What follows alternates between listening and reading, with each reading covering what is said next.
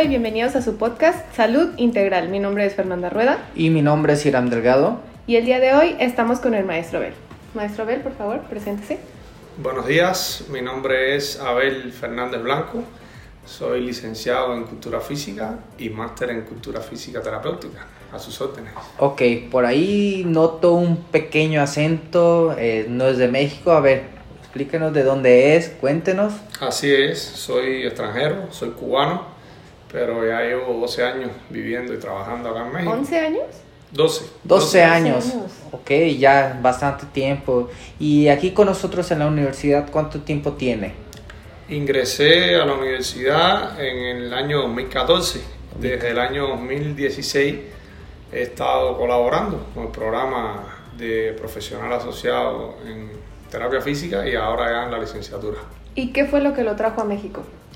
Eh, salí de Cuba con, con la, la visión ¿no? y la idea de, de crecer desde el punto de vista profesional y personal, más que nada. En Cuba mucho tiempo vivía a la sombra de mis papás Ok. por los puestos que ellos tenían allá en Cuba. Entonces dije, tengo que irme a algún lugar donde pueda ser yo.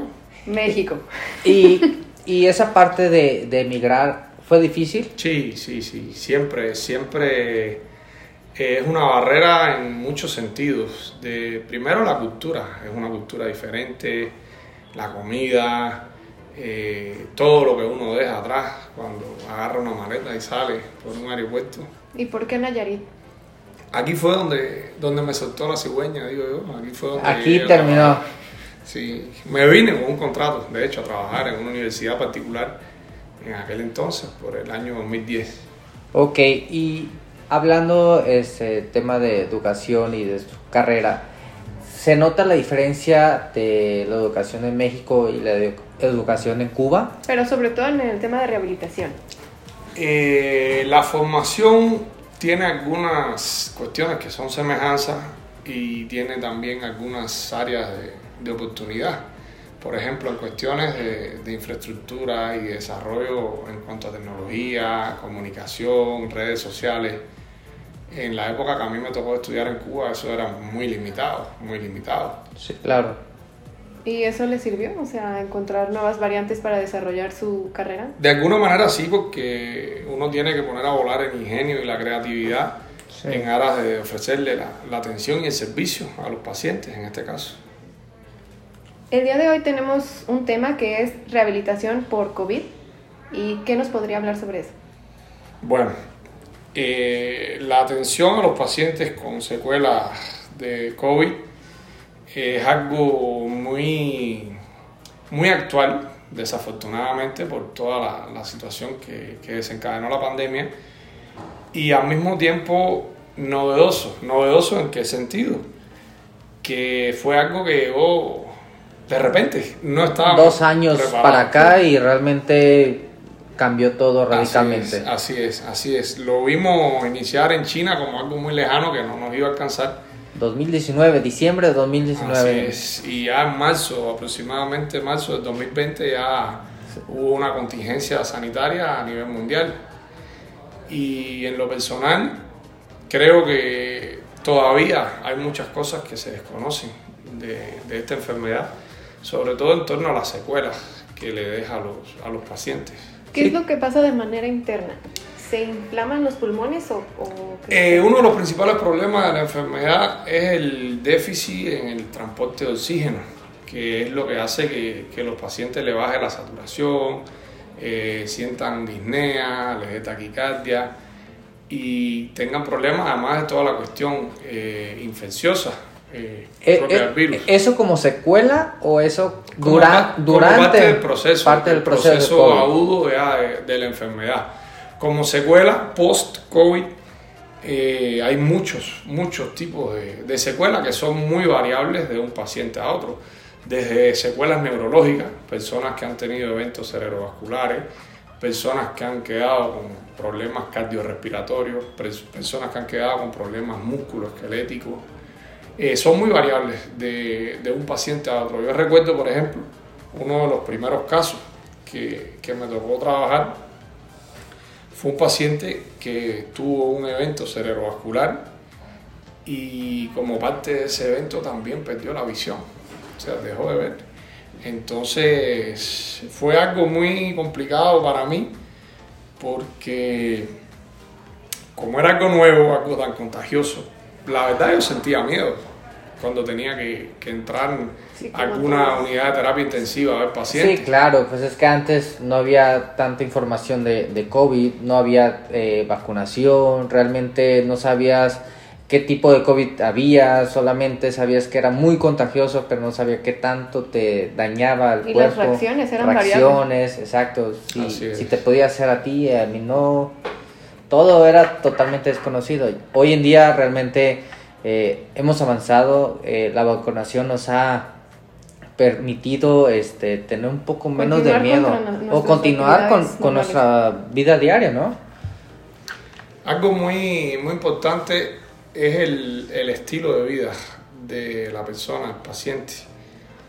Mientras el organismo esté más saludable, más preparado para afrontar la enfermedad, va a haber más eh, posibilidad de, de rebasarla con, con las menores secuelas, independientemente de, de también el tipo de cepas, porque hay algunas cepas del virus que son más agresivas. Preparado se refiere a estar activo, comer Estar saludable. activo físicamente, alimentarse sano. De, de hecho, este, he visto un poco más eh, el papel del, del nutriólogo en, en estos temas. ¿Por Sí. qué? Porque realmente somos de los países con mayor índice de obesidad, entonces eso perjudica todavía aún más. Entonces el Así nutriólogo junto con los terapistas, junto con estas nuevas carreras que no mm, impactan más.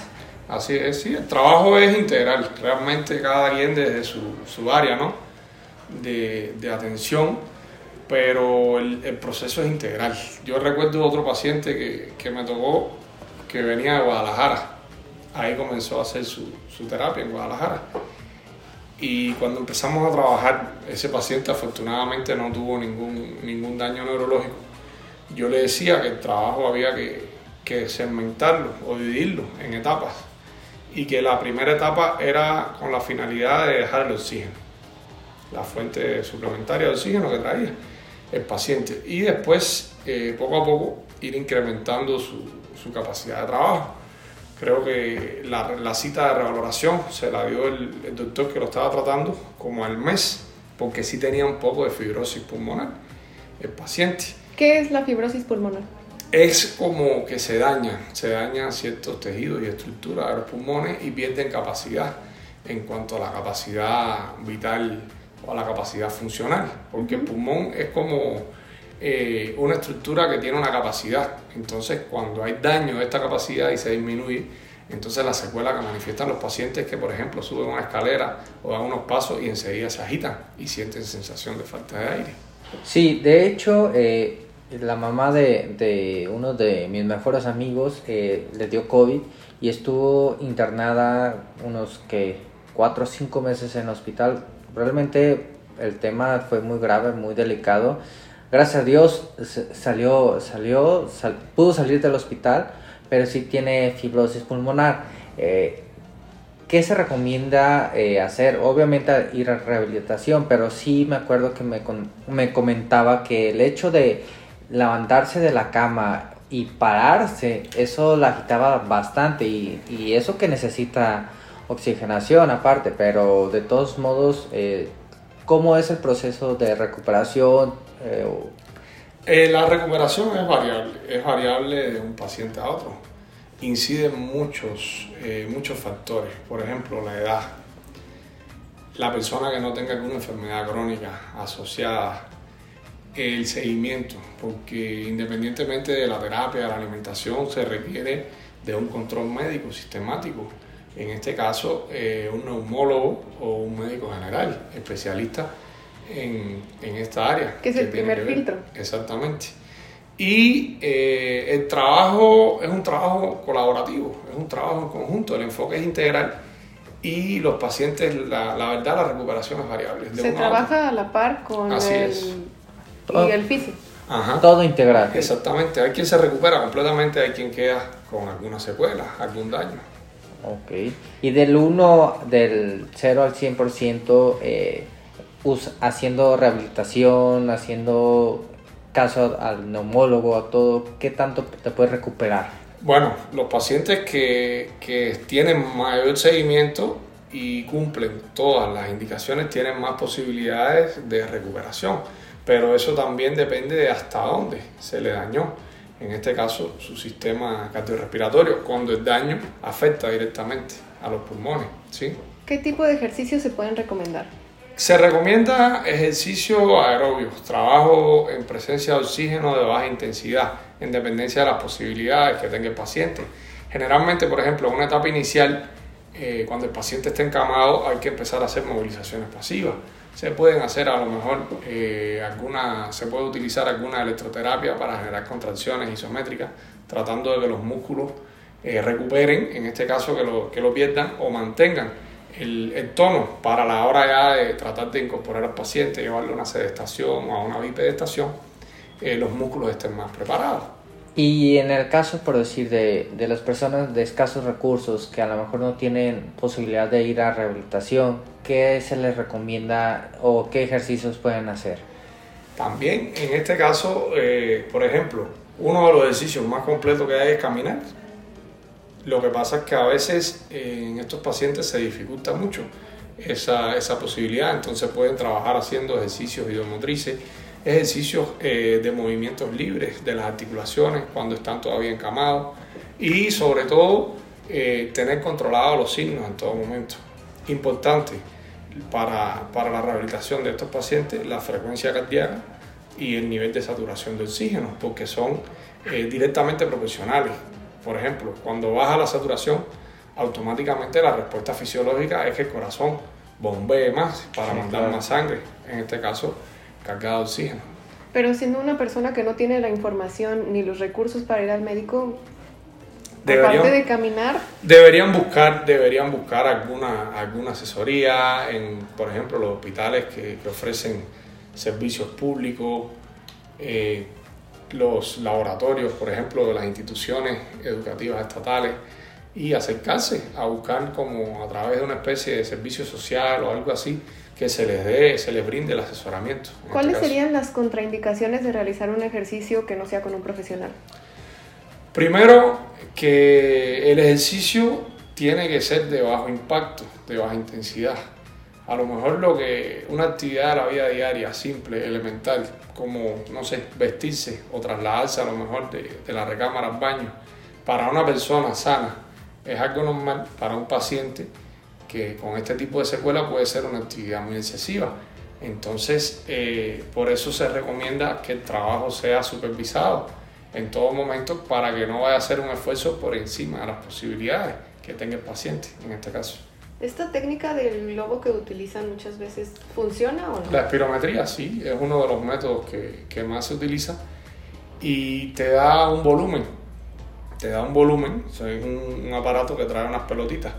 Generalmente los pacientes cuando empiezan a, a utilizarlo no pueden ni siquiera ni mover la Sí. primera pelotita. Sí, claro. Entonces, poco a poco tienen que ir recuperando toda esa, toda esa cuestión. Algo que es muy, muy común en la mayoría de estos pacientes es un dolor, es un dolor agudo ahí en la región del diafragma, precisamente porque sienten como que se le corta la, la respiración cuando están agarrando el espirómetro y quieren hacer la, eh, el soplido, sienten como que de repente se, se le corta y no lo pueden hacer. ¿Se puede utilizar desde un primer momento o Sí. es Generalmente sí se recomienda desde, desde que están en el hospital ya empezarlo a utilizar. A veces se dificulta con los pacientes que traen mascarilla, Porque tienen que quitarse la mascarilla para, para agarrar la manguera del, del aparato.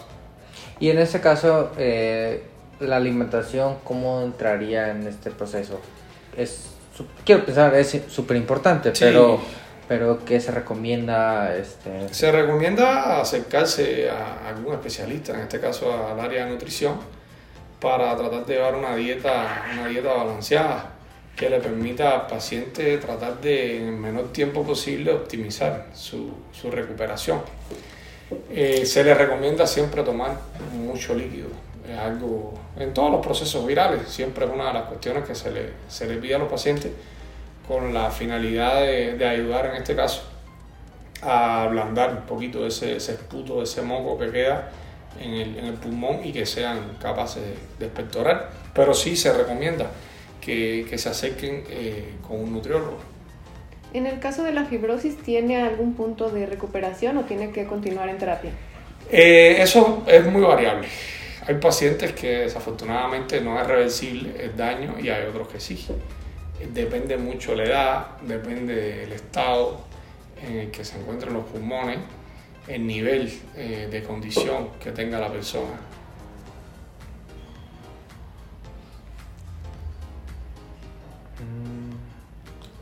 Le tomas pausa.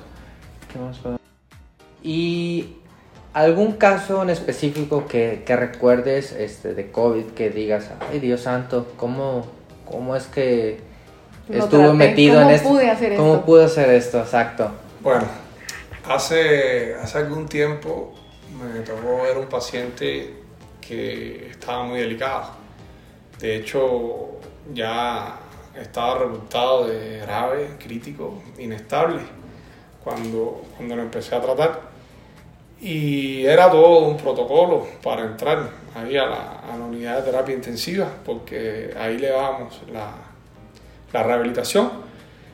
Y yo recuerdo que era todo, todo un fenómeno ponerse todo el equipo de protección, el protocolo de entrada, el protocolo de salida, pidiéndole a, las 11.000 vírgenes que, que nos cuidaran, porque Sí, porque pues... sí, sí era muy complicado porque el paciente estaba activo cuando lo empezamos a tratar. Afortunadamente el paciente tuvo una evolución favorable muy rápido, muy rápido, en menos de dos semanas ya ¿Era joven? era, un- era una persona joven, pero obesa, estaba muy obeso. Entonces empezó a responder, empezó a responder al tratamiento y la verdad fue, fue un caso que, que me marcó precisamente por, por su condición, lo delicado que estaba y cómo eh, fue capaz de, de evolucionar. ¿Y cómo trabajaban? ¿Con trajes especiales ustedes y el paciente o solo ustedes? No, so- solamente nosotros. El paciente estaba en, en cama eh, con, su, con su bata. Nosotros sí teníamos que ponernos trajes, botas. El traje doble- espacial. Ajá. Doble guante, gorro, careta. Y era muy, o sea, muy tenso el ambiente que se respiraba ahí alrededor porque era una habitación completamente aislada, eh, cristalizada, bien- llena de cristales. Y para salir yo recuerdo que siempre una o dos personas tenían que, que apoyarte para hacer todo el protocolo de sanitización, para quitarse uno toda, toda la ropa. Pero fue un caso muy, muy interesante por la recuperación que tuvo. Se recuperó completamente el paciente sin ninguna secuela. ¿Y cómo fue el trabajo? El trabajo empezó eh, primeramente pasivo, con movimientos pasivos. Empezamos a, a trabajar con electroestimulación, estando en cama. Ya después empezamos a hacer algunos cambios de, de posición, empezamos a hacer algunos ejercicios asistidos en la medida que el paciente iba agarrando tono, iba agarrando fuerza. Y ya después activo. Todavía me acuerdo la primera vez que, que se paró, porque se, desde el punto de vista ortostático como que se mareó. Sí, claro. Pero yo no sabía si era la emoción, si era el mareo, porque El, el mareo de semblante- tanto tiempo que no tenía. Exacto. Tenía un semblante entre alegría, susto, eh, y la verdad sí fue muy, muy positivo ver su, su recuperación. ¿Y cuando comenzó a pararse y caminar, qué proseguía con la terapia? Empezamos a trabajar ya de manera activa, ya eh, nada más lo guiábamos y él era el que realizaba todas, las todas las actividades, todos los ejercicios. Ok, maestro. ¿Algo en lo personal que le gustaría comentar con el público? Queremos ah, ver si de alguna manera empezamos a trabajar en, en algún medio, alguna revista, alguna publicación, en aras de, de ampliar esta información y ponerla a disposición de los pacientes que, que lo requieran. Me, acuerdo que me tocó estar en un congreso virtual y hablaban del tiempo. Y en, en aquel entonces decían que era un tiempo aproximado de 3 a 6 meses para poder parar y caminar a los pacientes. Y yo decía que no, que tenía que ser antes. A lo mejor hay pacientes que requieren ese tiempo, pero la mayoría de las personas, sobre todo las personas activas, eh, que son productivas, que trabajan, quieren buscar siempre la recuperación en el menor tiempo posible. Entonces es muy variable de, uno, de un paciente a otro para fijarnos eh, un tiempo específico. Eso lo va a ir determinando el paciente en la medida que vaya avanzando, siempre y cuando o sea, realice bien todo su, su tratamiento de terapia, tenga sus cuidados, su alimentación. Bueno, pues muchas gracias por estar con nosotros. Nos despedimos porque lamentablemente tenemos un tiempo muy corto. Y pues, Irán, ¿algo que quieres mencionar? Eh, maestro, agradecerle por, por acompañarnos. De verdad que son temas sumamente importantes debido a, a que los seguimos viviendo. Porque seguimos, son nuevos. Seguimos eh, viviendo en temas de tiempos de COVID. Eh, gracias a Dios hemos avanzado. Poco a poco vamos avanzando. Es importante seguir conservando y cuidándonos. ¿Algo que, que, nos quiera compartir por último? Muchas gracias, agradecerle el espacio. Esperemos que eh, no sea la última vez que tengamos con usted. Igual algún, algún otro tema importante que, que, que salga quiera compartir. o que quiera compartir, siempre será bienvenido. Y pues nos despedimos, Fernanda. Nos despedimos. Este fue su podcast Salud Integral. Mi nombre es Fernanda Rueda. Mi nombre es Iram Delgado. Y estuvo con nosotros el maestro Abel.